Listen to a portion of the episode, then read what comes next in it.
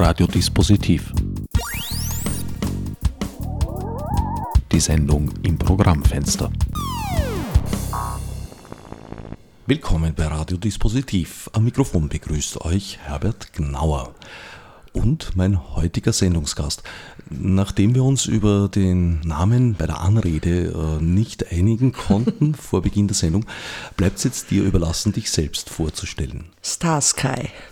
Starsky. Einfach Starsky. Starsky von Starsky Projections. Ja. Jetzt darf ich aber ganz bürgerlich Julia zu dir sagen. Genau. Julia, du bist eine unzweifelhaft akademisch gebildete Künstlerin. Na, das, also ich habe zwar studiert, aber während ich studiert habe, gab es das, was ich gemacht habe, eigentlich noch nicht. Insofern musste ich mir das aus verschiedensten Kanälen selber aneignen und beneide eigentlich ein bisschen die Jungen, die das jetzt schon studieren können, solche Sachen. Aber damals konnte man es eigentlich nicht studieren. Ich habe freie Grafik studiert und den Rest habe ich mir selber beibracht. Das, was es damals als Kunstform in der Form, nämlich in der freien Wildbahn, noch nicht gab, ist Licht, gebündeltes Licht, Projektionen, die es zu dem Zeitpunkt eigentlich vor allem auf Leinwand gab, nicht aber auf Objekten. Erstens das, ja. Also es gab natürlich Videokunst, es gab Medienkunst, es gab analoge und digitale Projektion. Was sich sozusagen in den 90er Jahren entwickelt hat, ist einerseits Echtzeitbearbeitung von, von Projektionen. Wir analog, ich habe eigentlich analog angefangen und habe sozusagen Echtzeitsteuerungen gebaut für alte analoge Projektoren, weil damals die Videoqualität mir zu minder war. Das war Was bedeutet Echtzeitsteuerung? Echtzeitsteuerung bedeutet in dem Fall, dass ich quasi mit MIDI-Controllern und missbräuchlich verwendeten Musikprogrammen analoge Diaprojektoren angesteuert habe. Also ich konnte sozusagen Loops machen, aus den Standbildern Bewegungen erzeugen durch die Art des Aufbaus und die Art der Ansteuerung.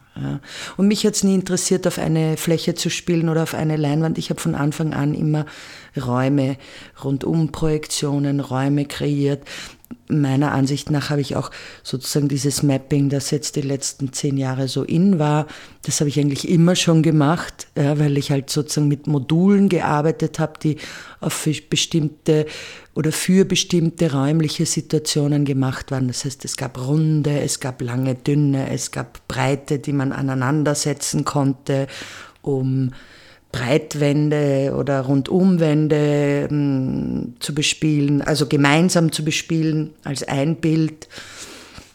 Es gab Module auf die Leute, auf die Decke, auf, für bestimmte Kontexte und so.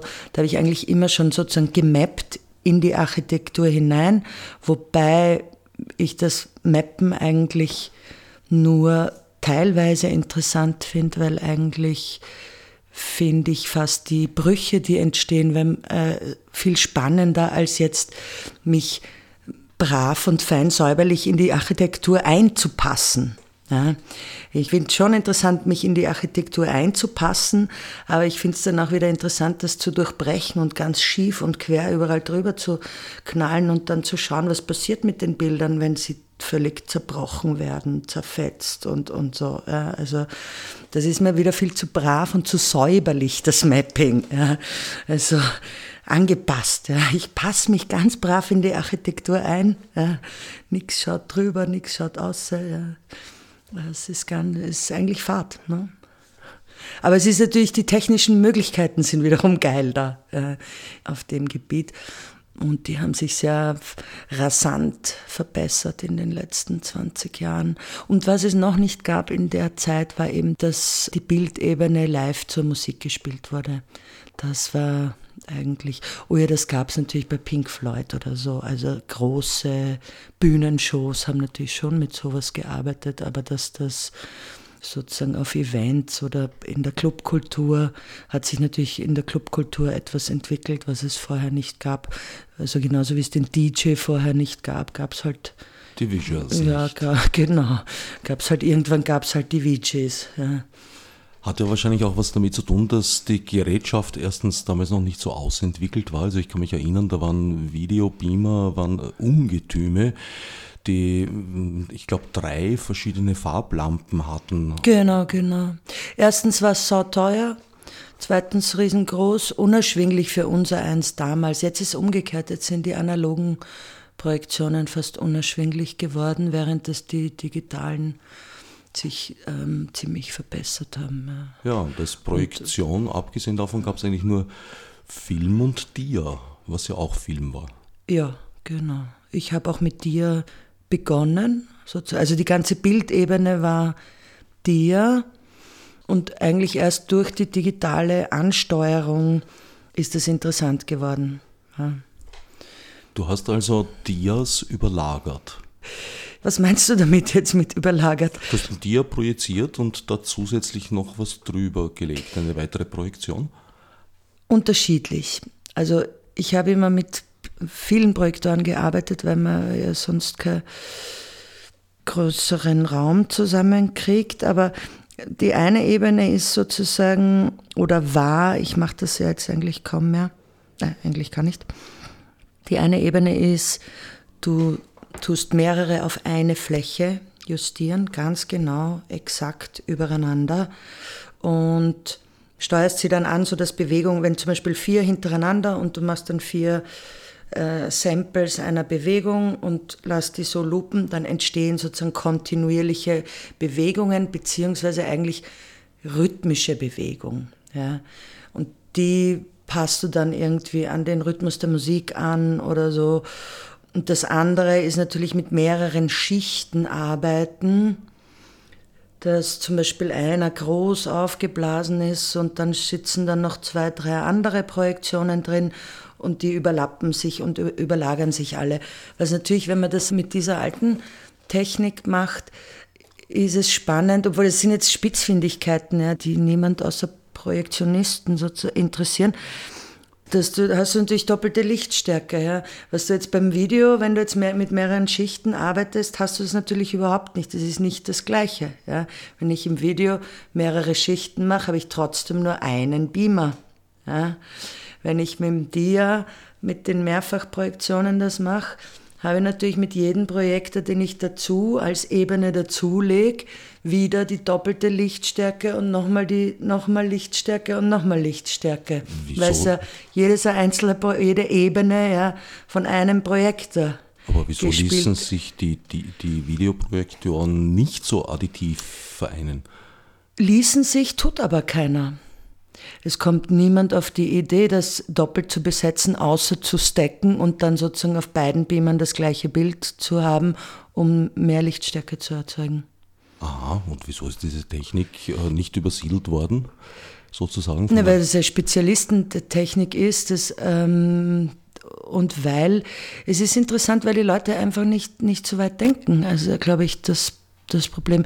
Also von den Videoleuten kommt niemand auf die Idee, jetzt mehrere Projektoren auf die gleiche Fläche zu richten, vielleicht in verschiedenen Größen und Formaten und äh, eine Ebene, eine Fläche mit verschiedenen Projektoren zu bespielen. Das, das fällt einfach niemand ein. Mir fällt es deswegen ein, weil ich sozusagen es in der analogen Zeit gelernt habe, dass man so arbeiten kann. Ja, und ich das mitnehme ins digitale Zeitalter. Ja. Julia zwischen den Zeiten und zwischen den Welten. Du bewegst dich dann nämlich in verschiedenen Umgebungen. Das eine hast du schon genannt, das sind einerseits äh, Events, Festivals, also sozusagen eine arrivierte Kunst- und Kulturszene. Aber auf der anderen Seite hast du auch äh, sehr oft einen starken politischen Anspruch und bewegst dich damit dann eher so in einer widerständischen Guerillataktik. ja, schön gesagt, schön gesagt. Äh, das liebe ich ganz besonders, sind eigentlich meine Lieblingsprojekte, muss ich ganz ehrlich sagen. Obwohl ich mir auch die üppige Schönheit, dem kann ich schon auch was abgewinnen, aber es ist mir dann äh, manchmal schon ein bisschen zu minder. Also das Gefühl, wenn ich nur schöne Bilder mache, wen interessiert das, wer braucht das. Ja. Und dann ist natürlich das schon spannender, die, die politischen Sachen, wo ich bei den politischen Sachen meistens die Bildebene überhaupt total auslasse und der Klarheit halber und Präzision halber eigentlich lieber mit Text arbeite. Also die meisten politischen Sachen sind Textprojektionen. In den meisten Fällen verwende ich, also es ist mal anlassbezogen auch meistens natürlich und Anlässe ja, gibt es immer wieder genug, mehr als man, man sich wünscht, gibt es Anlässe. Und dann arbeite ich gern mit den, also mit den Texten, mit der Phraseologie der Macht, nenne ich das. Ja, also diese ganz bestimmten Phrasen, die durch Wiederholung, ständige Wiederholung sozusagen das Bewusstsein definieren oder ähm, sozusagen eine Realität herstellen. Ja, es wird durch bestimmte Art zu sprechen, wird eine Realität erzeugt. Ja, und diese Phrasen, die zerpflücke ich gern oder meistens ähm, äh, stellen sie sich ja selber bloß oft, ohne es zu merken. Ja, und wenn man das dann so ein bisschen rauszupft, die, die relevanten äh, Momente, Worte oder Sätze, dann kann man da sehr gut damit arbeiten, dadaistische Verzerrung habe ich es mal genannt, ja, weil es ist eigentlich alles so Realitätspartikel, die ihre Verlogenheit ähm, selbst dann äh, entblößen. Die entblößen sich. Ja. Da ist wiederum äh, deine Lieblingsprojektionsfläche die Architektur. Das sind sehr oft Gebäude, die du da mhm. mit ihrer Geschichte teils, teils auch mit ihrer Funktion konfrontierst. Ja, das ist natürlich am gescheitesten, ähm, präzise zu sein und sozusagen an die Orte der Macht zurückzuwarten. Ja. Die Architektur sagt ja schon auch was aus. Ja. Man muss die, die Gebäude der Macht und so, das ist alles sehr monumentale Architektur. Du stehst davor, fühlst dich klein. Das ist natürlich ein wunderbares Gefühl, die, die sich selber wieder in Besitz zu nehmen, indem man sie beprojiziert. Ja weil jedes Gebäude, das ich schon mal beprojiziert habe, fühlt sich irgendwie ähm, an, als wäre es meins, also war schon mal meins. Ja. Und ähm, vermindert sozusagen den Respekt vor den Autoritäten, die diese Gebäude besetzen. Ja. Und ich finde das deswegen auch total wichtig, weil der öffentliche Raum ist völlig verschmutzt. Optische Umweltverschmutzung von politischen Interessen und Geldinteressen. Ja, weil ich sehe nicht ein, wieso kann sich jemand, der viel Geld hat, tausende Plakatflächen kaufen und uns alle damit zumüllen. Ja? Und wieso ist Geld diese Eintrittskarte, um eine gesamte Gesellschaft optisch zuzumüllen? Ja? Das will ich so eigentlich nicht akzeptieren. Ja? Und alles andere ist aber illegal. Also du hast als Künstler oder als Mensch in der Gesellschaft, du hast zwar Redefreiheit, aber eigentlich plakatieren ist illegal, Graffiti ist illegal, irgendwo hin projizieren, Messages, Texte und so weiter, ist alles illegal. Ja? Und ich finde es sehr wichtig, dass sich auch Künstler und nicht autorisierte sozusagen diesen öffentlichen Raum auch wieder zurückerobern.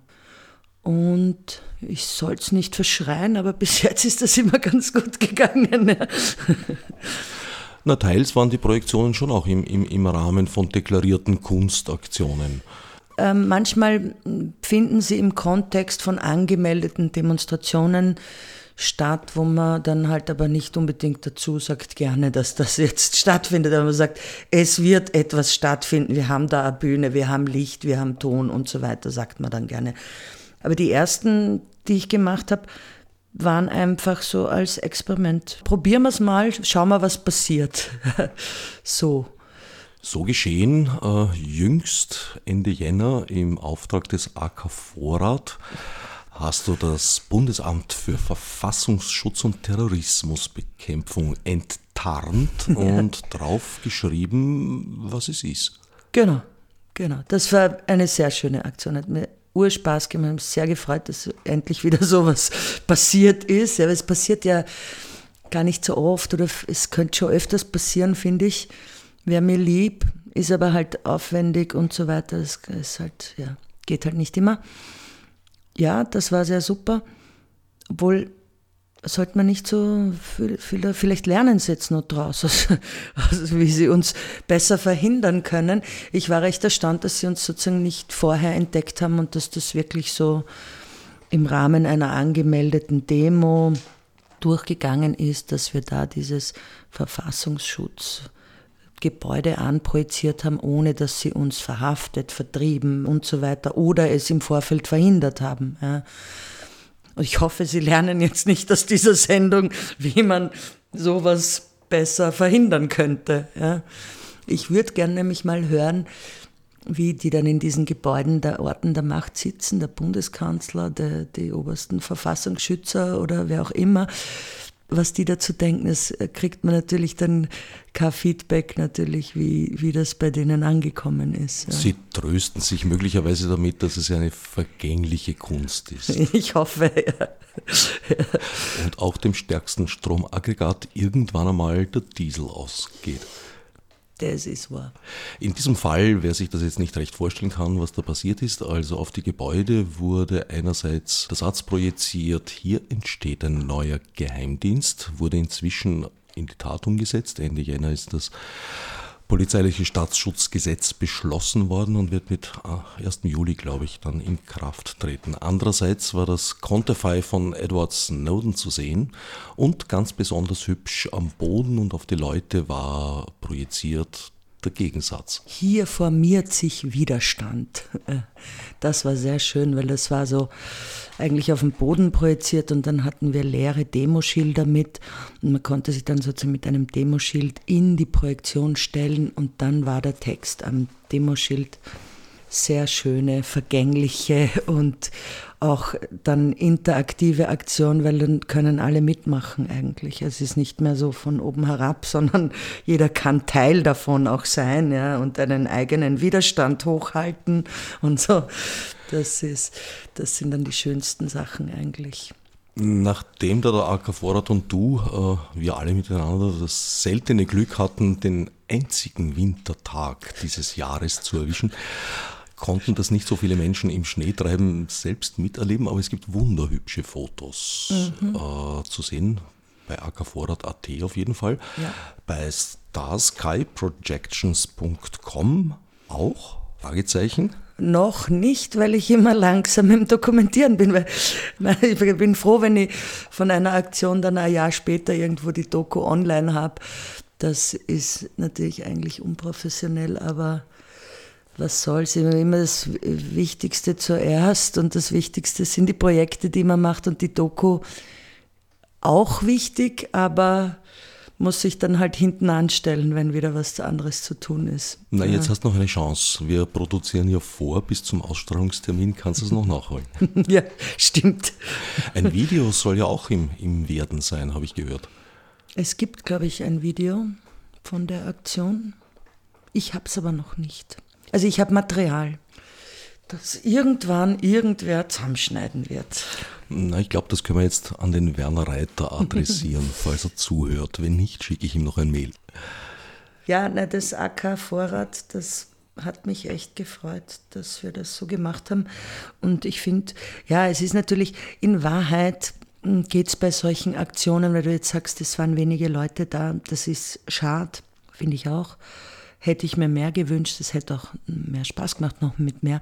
Bei besserem Wetter wäre das auch gelungen. Wir hätten den Platz voll gekriegt, bin ja, mir ganz sicher. Aber in Wahrheit ähm, kann man das jetzt natürlich auch zynisch finden, aber in Wahrheit geht es um das erzeugte Bild und dass das in den Medien ähm, vorkommt.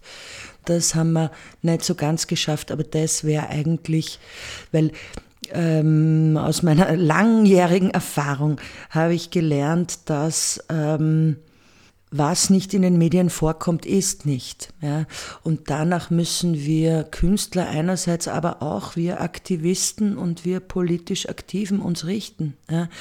Äh, eine Demo wird zu Recht von manchen Menschen als linke Folklore bezeichnet. Ja? Und ähm, die Linken äh, haben neben ihrer fast Nicht-Existenz und Zerstrittenheit das große Problem, dass sie medial nicht vorkommen. Ja?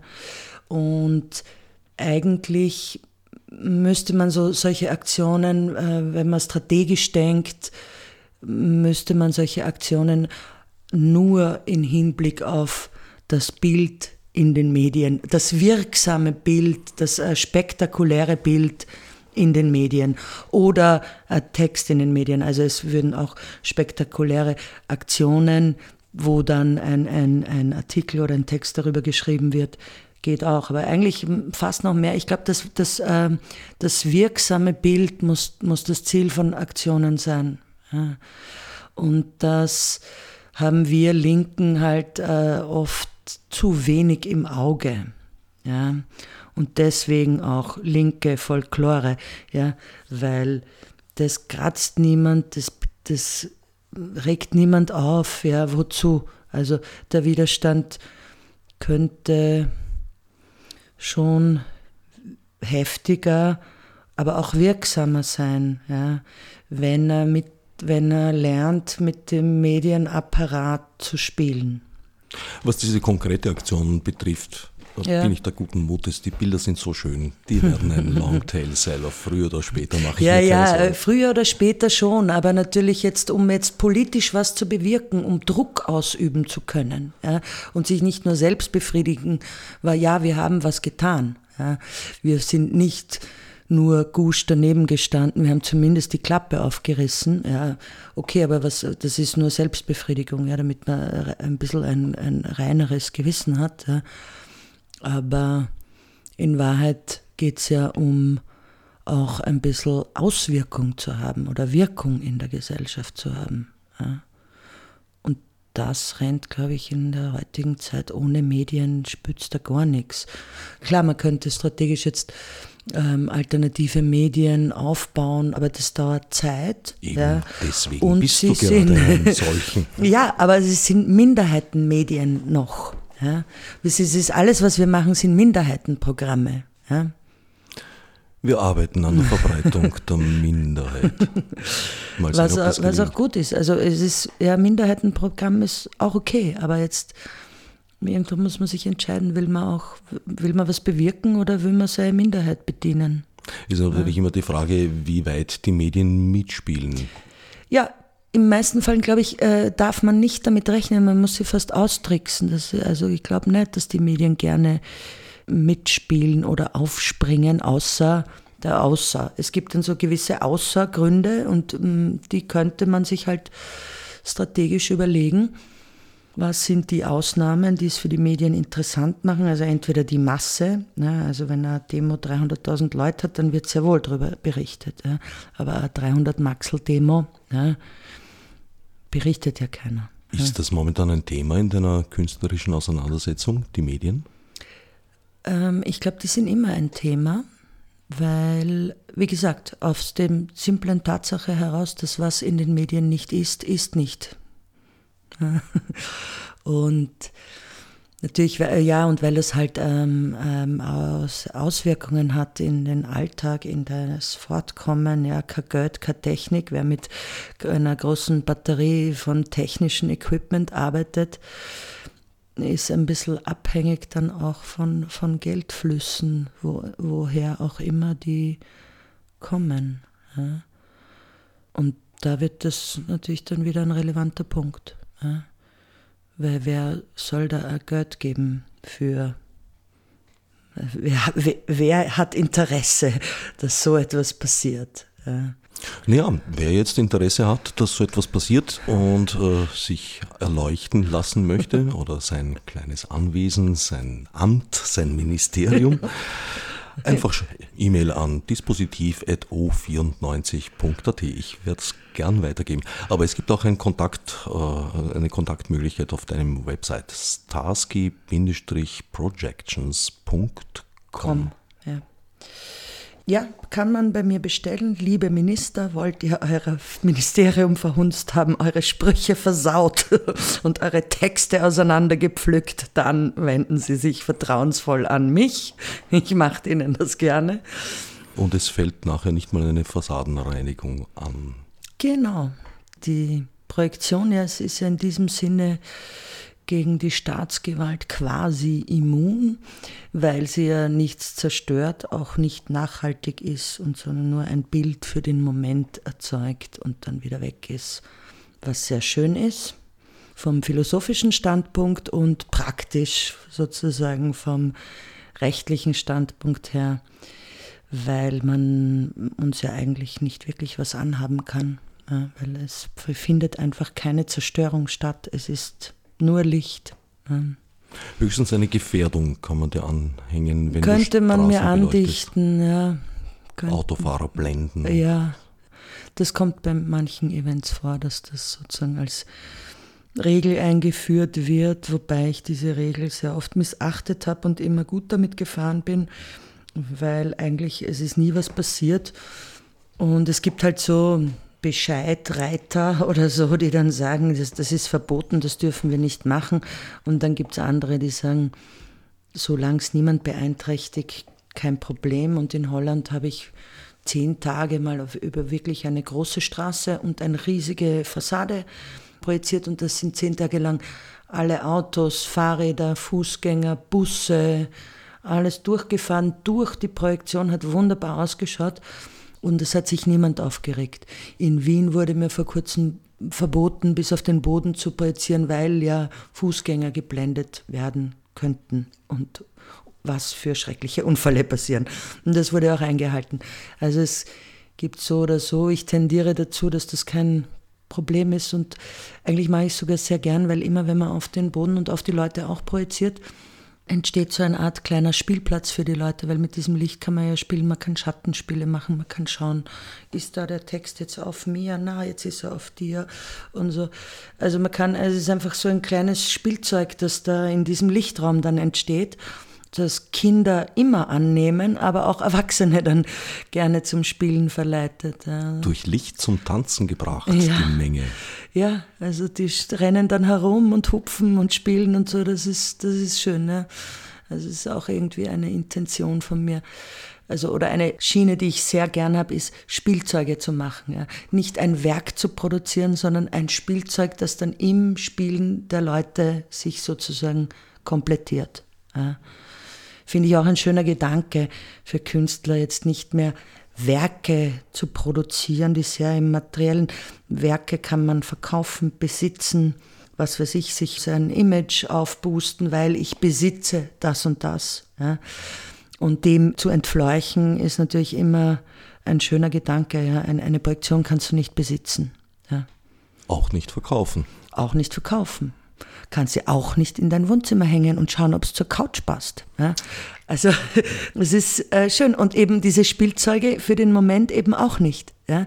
Das Kunstwerk ist dann, wenn die Menschen spielen, dann ist das Kunstwerk. Ist äh, schön. Ja? Dann ist wieder weg. Ja? Also du kannst ein, es auch nicht kaufen und besitzen. Ein theatraler Akt. Ja, es ist dann schon, also es ist eine Überlappung in die darstellende Kunst natürlich in, in jedem Moment.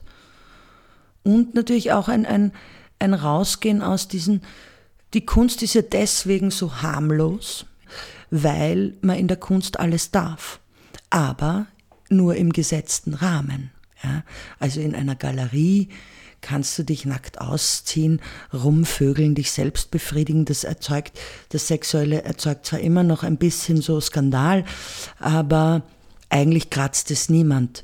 Ja, du kannst alles Mögliche machen in einer Galerie, aber es ist nur für ein spezielles Publikum. Ja, es erreicht nur einen ganz bestimmten Kreis an Leuten und es bewirkt gar nichts.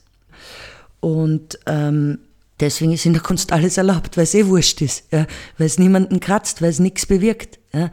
Und Sagen wir bei der Kunst in geschlossenen Räumen, die ja, aber die Kunst sind. ist meistens in geschlossen. Wo findest du die Kunst? Du findest sie in Galerien, in, bei Ausstellungen, bei Events, in Museen, in Museumsquartieren. Ja, dort wird die Kunst angesiedelt. Ich sehe sie auch teils im öffentlichen Raum. Naja, aber, aber da, da ist dann wieder, also entweder du machst das illegal, sage ich, oder du hm, lass dich halt auf Behördenwege ein, wo dir sukzessive alles abgestrichen wird, was interessant ist, weil das muss ja dann genehmigt werden von Beamten und nicht nur von Beamten eines Ressorts, sondern von Beamten aus drei, vier Ressorts muss das dann Dings. Was dann übrig bleibt, ist eh wieder harmlos ja, bis du alle Genehmigungen hast. Wie war das, wenn du diese geschützten Räume verlassen hast und äh, nicht angemeldete Projektionen gemacht hast? Gab es da schon mal gröbere Intervention, Repression, Beschlagnahmung von Equipment oder ähnliches? Eigentlich nur einmal. Und deswegen agiere ich mit relativer Sicherheit, weil eigentlich ist nie wirklich was passiert. Es ist eben einmal, ist mir das Kabel von zwölf Polizisten haben sie gebraucht, um ein Starkstromkabel zu äh, beschlagnahmen. Und da ist ein bisschen Druck entstanden.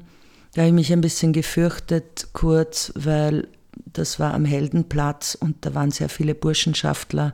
Das war Nazi-Analfeiertag. Ja. Und ähm, das, da bin ich anscheinend einen Schritt zu weit gegangen weil die Burschenschaftler, da gab es einen, der wollte mich verprügeln, dann haben so ein bisschen Freunde sich ein bisschen rundherum gestellt und wir haben so ein bisschen einen Kreis und dann ist eben die Polizei gekommen und hat gesagt, ist ihnen aber nichts eingefallen, was wir vorwerfen könnten und dann haben sie gesagt, das ist grober Unfug, war also sozusagen das Delikt. Das Delikt war dann grober Unfug und sie haben das Kabel beschlagnahmt. Und einmal das war aber eigentlich eher mehr unsere eigene Schuld.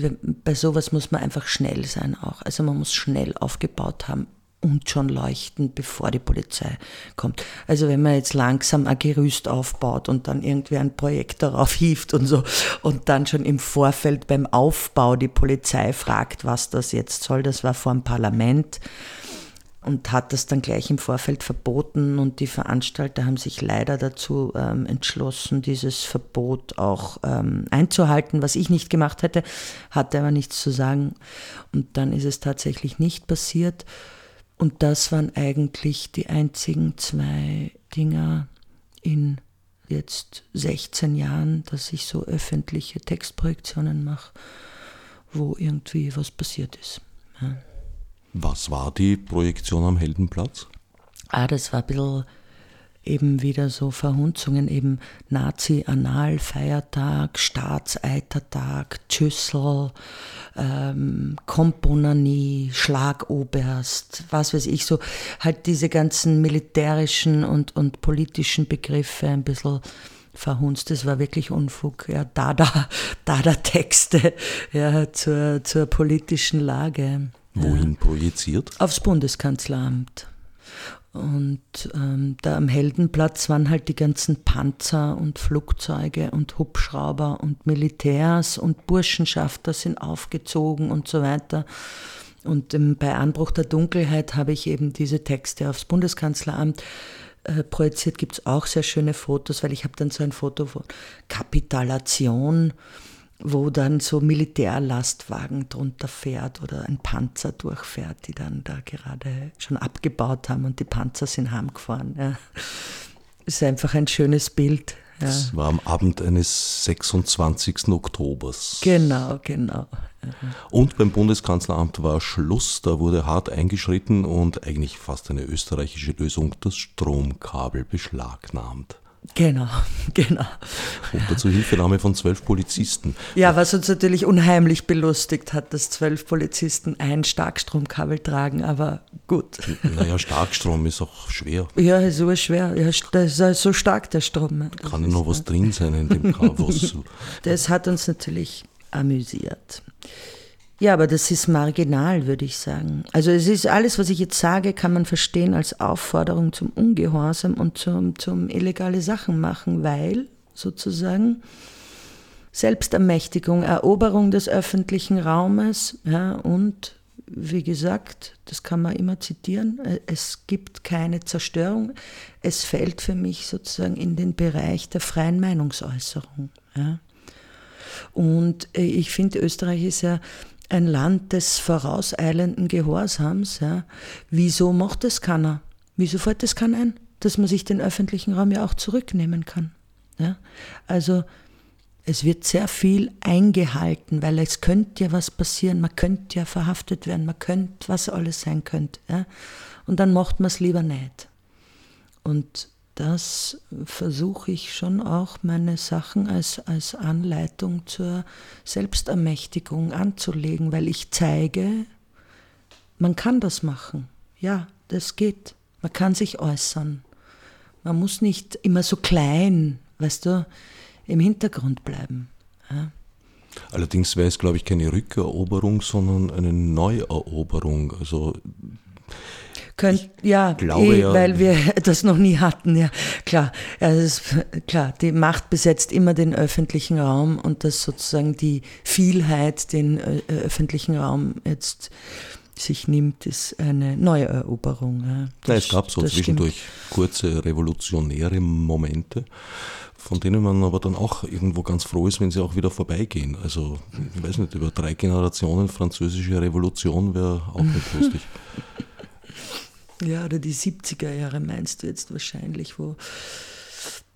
Auch keine fröhliche Zeit. Ja, wir leben im Backlash, ja, aber ich, ich bin nicht bereit, das zu akzeptieren. Ne? Man, man muss, aber das ist eben das, man muss jetzt im 21. Jahrhundert halt einfach strategisch anders vorgehen. Also Demonstrationen sind, so leid es mir tut, nahezu wirkungslos. Da ist nicht mehr viel zu holen, es sei denn über die Masse. Ja. Die Masse ist schon noch ein wirksamer Faktor. Alles andere glaube ich eigentlich nicht. Würde ich auch als linke Folklore bezeichnen. Trotzdem gehe ich immer wieder und das ist schon, also man habe schon dann das Gefühl, man muss dann trotzdem gehen. Ja. Aber eigentlich würde ich jetzt aus meinen Überlegungen heraus würde ich plädieren dafür, neue Strategien zu entwickeln des Widerstands, des Ungehorsams und so weiter. Das muss alles neu gedacht werden. Weiß ich nicht, warum die Linken da so spät dran sind, eigentlich auch. Ja. Dass das noch nicht angekommen zu sein scheint. Also, dass außer einer Massendemo das eigentlich jetzt nicht mehr viel Bedeutung hat. Das heißt, wenn man die Masse nicht erreichen kann, tut man besser daran, ein mediales Ereignis ja. zu inszenieren? Ja, glaube schon. Ja. Das muss allerdings dann auch irgendwie wieder. Das muss natürlich auch sitzen. Und das ist auch nicht so leicht. Ja. Es ist, ist nicht leicht. Es ja. muss in einer gewissen Weise massentauglich sein. Das heißt nicht, dass es die Massen bestärkt, aber es muss bei denen. Es muss, muss irgendwas Spektakuläres wahrscheinlich an sich haben, damit es überhaupt da rein schafft. Ja. Ich denke immer dran, man müsste die Medien wahrscheinlich natürlich auch ein bisschen austricksen. Oder es müsste eine Verhaftung sein oder so. Also, äh, weißt du, es muss einfach irgendetwas, was diesen Sensationswert hat oder so. Ja. Nun, es geschehen viele Verhaftungen, die gar keinen Sensationswert haben. Das stimmt, den muss man auch inszenieren natürlich. Ja. Also eine Verhaftung ohne mediale Begleitung ist natürlich auch sinnlos. Ja. Also, also, ja, na, ich finde, da muss man hm. halt noch drüber nachdenken, aber es äh, ist schon ein wichtiger Punkt. Ja. Merkt euch das, wenn die Staatspolizei an der Türe klopft, ohne mediale Begleitung hat es keinen Sinn. Sagt das den Herren und Damen eventuell, sie sollen später wieder kommen. Es braucht doch ein bisschen an Vorbereitung. Genau, müssen erst die Journalisten einladen, dann bitte kommt's wieder. Ja. Was sind so deine nächsten Projekte? Hm, jetzt weiß ich, weiß ich meistens nicht sehr viel im Voraus, wie das halt so ist in der Kunst. Man weiß nie, was kommt. Ein Ding, wo ich gerade dran arbeite, das ist wieder Spezialistenfrage, weil ich arbeite gerade an Echtzeitkontrollern für die ganz riesigen analogen ähm, Projektoren und eben auch für so einen Scrollfilm, was ich sehr spannend finde weil diese Riesenteile sind halt dann schon schwer, träge und ähm, ein bisschen abseits vom digitalen Zeitalter und jetzt eben Live-Controller für die zu haben, ist natürlich ein Schritt sozusagen ins, in die digitale Welt oder wo man eben wieder so analoge Großbildsachen in, nur über die Steuerung digitalisiert. Ja.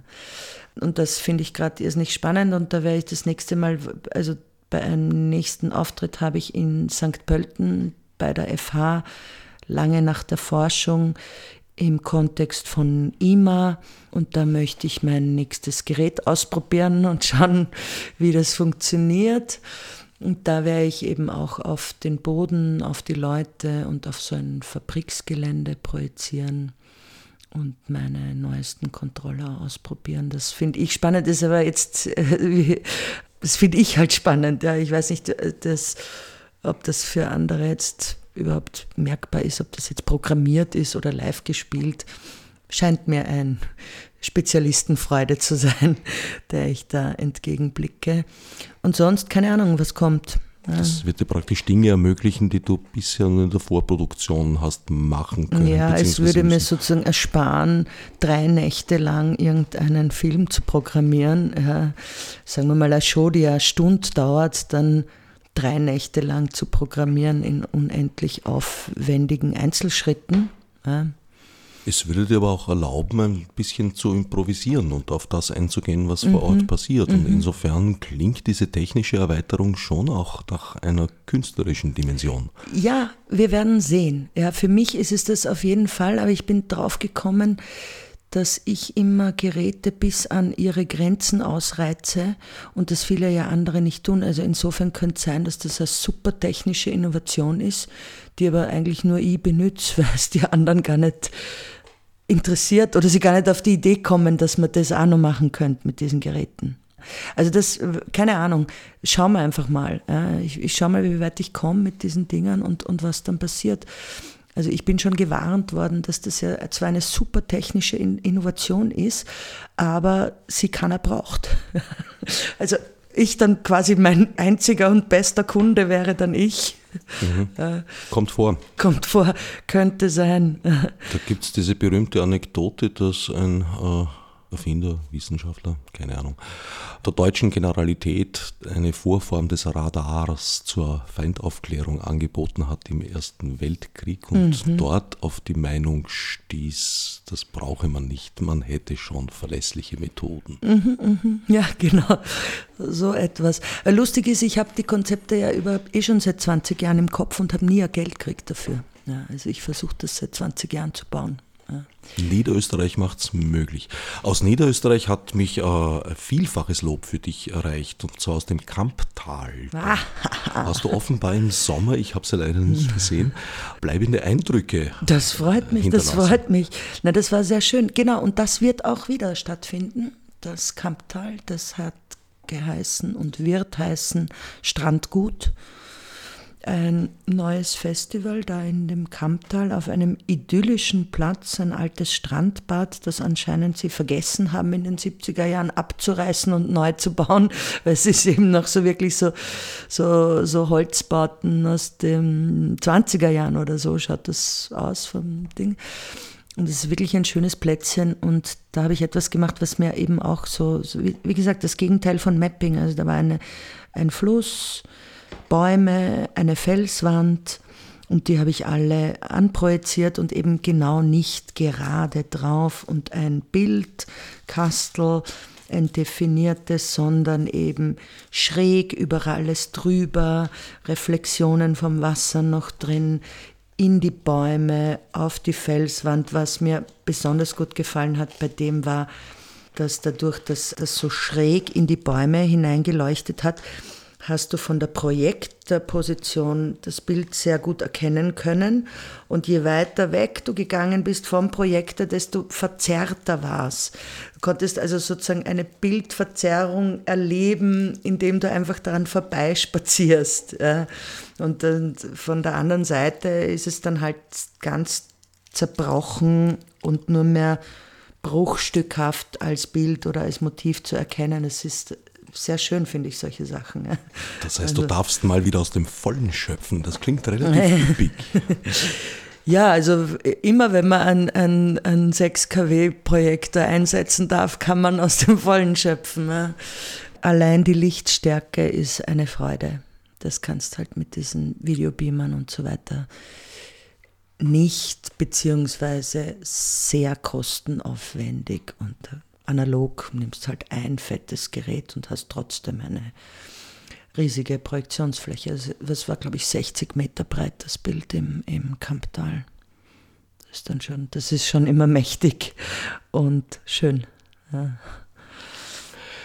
Nichts und niemand ist davor sicher, von dir mit Licht beworfen zu werden. Es finden sich auch Videos auf deinem Website, wo du aus fahrenden Autos heraus projizierst. Ja, das ist extra cool eigentlich, weil da ist man noch besser immun, weil man ja eigentlich schneller wieder weg ist, als irgendeine Polizei überhaupt da ist.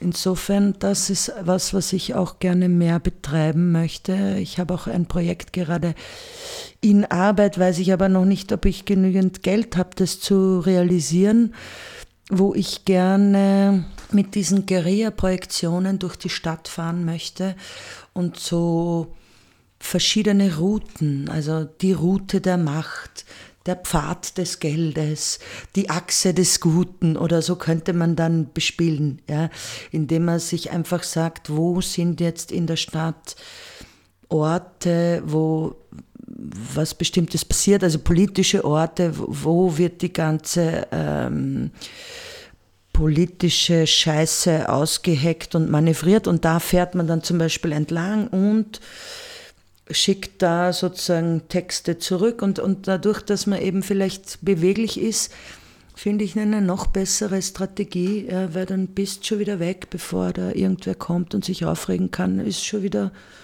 ist schon wieder vorbei. Ja. Also man ist dann noch ein bisschen schneller, mobiler, beweglicher und man kann eben nicht jetzt so statisch, wir warten zurück, Bundeskanzleramt, da hast du's, ja. dir leuchten wir heim. Ja na, man könnte eben so wirklich so auch dann durch die Bewegung und durch den Pfad, der entsteht, ja, sozusagen Routen durch die Stadt legen oder auch mal die Achse des Guten, weil es ist ja, Widerstand ist sehr wichtig, aber, aber es gibt ja auch Institutionen, Menschen, die was Gutes ähm, machen. Man könnte man auch mal eine Achse des Guten abfahren und deren Messages und, und woran die halt arbeiten, in den Außenraum hinaus spiegeln. Ins rechte Licht setzen. Ins rechte Licht setzen, genau. ja, also, und das würde ich gern machen. Und da müssen natürlich, muss man die Texte dann anpassen an die diversen Routen und die Route des Geldes. Man kann sich anschauen, wer, wer hat uns das alles einbrockt, ja, was sind die miesesten der Miesen, wo geht es wirklich ans Eingemachte, wo geht es wirklich ans Geld. Dann macht man die Route des Geldes und jeder von denen kriegt sein Schärflein ab. Ja. Oder im Kontext von Demonstrationen fände ich es auch sehr gut. Ist mir noch nie gelungen, da das zu organisieren dass wirklich bei einer großen Demo muss halt dann auch natürlich, also ein Hindernisgrund ist oft die, ich kann ja erst aktiv werden, wenn es dunkel ist. Ja, also das ist schon eine Basis meiner Arbeit, ist die Dunkelheit. Ja. Und ohne Dunkelheit kein, kein Licht. Ja. Also ich kann nicht um, um zum Mittag kann ich nicht äh, freche Sätze auf irgendwo hin projizieren. Das geht nur des Abends und des Nachts. Ja, und also Nachtdemos sind halt eher selten. Ja, manchmal reichen sie schon in die Abendstunden. Manchmal Nein. reichen sie in die Abendstunden und da könnte man dann schon wieder was machen, aber man müsste halt mehr ein Usus haben, Demos des Abends anzusetzen. Dann kann natürlich so jemand wie ich da leichter mitmachen. Ja. Im Sommer kann es mitunter recht spät werden. Also eben, Winterdemos sind Winterdemos sind super, ja, genau. Wenn man nicht gerade wieder in den Schneesturm gerät. Nee, das haben wir auch gemeistert, ne? elegant. Hat ja auch recht äh, hübsche Effekte gehabt, muss ich sagen. Ja, also so die, die, die glitzernden Schneeflocken, wie sie, wie durchs Licht geflockt ja, sind, war ja eigentlich äh, diametral dem Anlass entgegengesetzt. Fast zu hübsch. Fast zu hübsch. Ja, das muss man schon aufpassen, dass es nicht zu hübsch wird. Ja. Kann passieren. Es sind also viele Ansätze, die du da verfolgst. Ist ein formal minimiertes Projekt, also wo du dich zum Beispiel auf Schrift oder Symbole mhm. beschränkst, ist das weniger Aufwand oder der gleiche Aufwand wie ein üppig barockes? Jo und jein.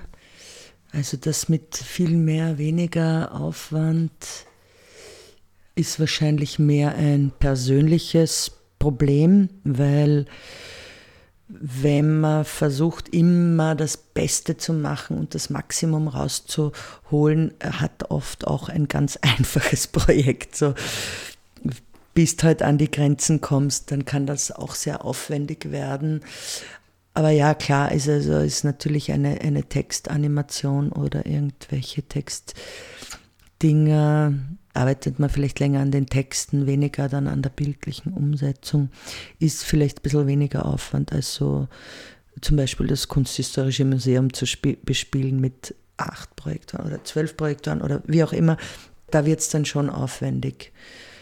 Ich habe dich da jetzt ein bisschen hinterfotzig gefragt, weil meine Erfahrung ist ja, nach je weniger es aussieht, desto mehr, mehr steckt dahinter. Ja, eben. Ich glaube eher ist es das weniger oder mehr ist nicht der Punkt, sondern die Einstellung, mit der man arbeitet. Ja.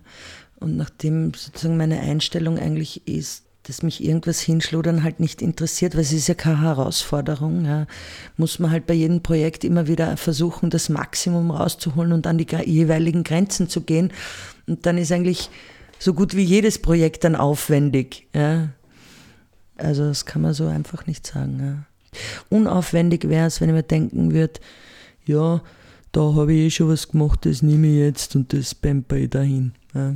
Gibt es bei dir nicht Kunst aus der Lade? Na, ungern. Extrem ungern. Wirst du gezwungen zu Neuauflagen von schon gehabten Projekten? Naja, das will man manchmal von mir, aber dann wird es mir fad. Also ich habe bis jetzt immer verweigert, eine Show nochmal aufzuführen und zweimal das Gleiche zu machen. Ja. Es ist natürlich, das stimmt auch wieder nicht ganz, ja, weil ich schöpfe ja schon aus einem Archiv, aus Modulen, die dann immer weiter verarbeitet waren und bei jedem Projekt halt wieder, da kommt schon was von alten Projekten hinein, wird umgewurstet, dreimal umgerührt und wieder weitergearbeitet. Ja, und dann kommt was hinzu. Ja, und natürlich auch bei diesen rein optischen Sachen, wenn man jetzt sagt, äh, VJ im weitesten Sinne oder solchen Sachen, da hat man natürlich ein Pool von Bildmaterial, das man spielt. Und da kommt immer was dazu. Das heißt aber nicht, dass das alte gleich weggeschmissen wird. Also manche Sachen halten sich kurz und manche halten sich über lange.